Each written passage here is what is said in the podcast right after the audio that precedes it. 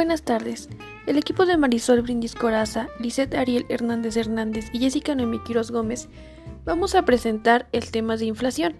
La inflación es el aumento generalizado y sostenido de los precios de bienes y servicios en un país durante un tiempo sostenido, normalmente un año. La inflación refleja la disminución del poder adquisitivo de la moneda, una pérdida del valor real del medio interno de intercambio y unidad de medida de una economía. Para detener la inflación, los bancos centrales tienden a incrementar la tasa de interés de la deuda pública.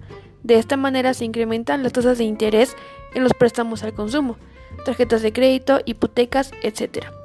Al aumentar las tasas del interés del consumo se frena la demanda de productos. En los últimos 10 años, México ha experimentado en la mayoría de ellos una inflación relativamente moderada, con solo 4 años por encima del objetivo.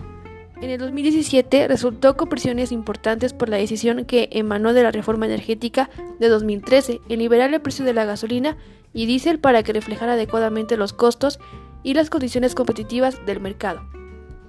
Sin embargo, a partir de ese año se puede observar un cambio en la tendencia, y en lo que va de 2020 la inflación acumulada es de 1.43%, considerablemente elevada en comparación con el mismo intervalo de tiempo en un año atrás, que fue de 0.65%. México ha experimentado una senda estable de inflación en su etapa de modernidad, nada comparado con las dos décadas del siglo pasado, cuando en 1987 se alcanzó una inflación anual cerca de 160%.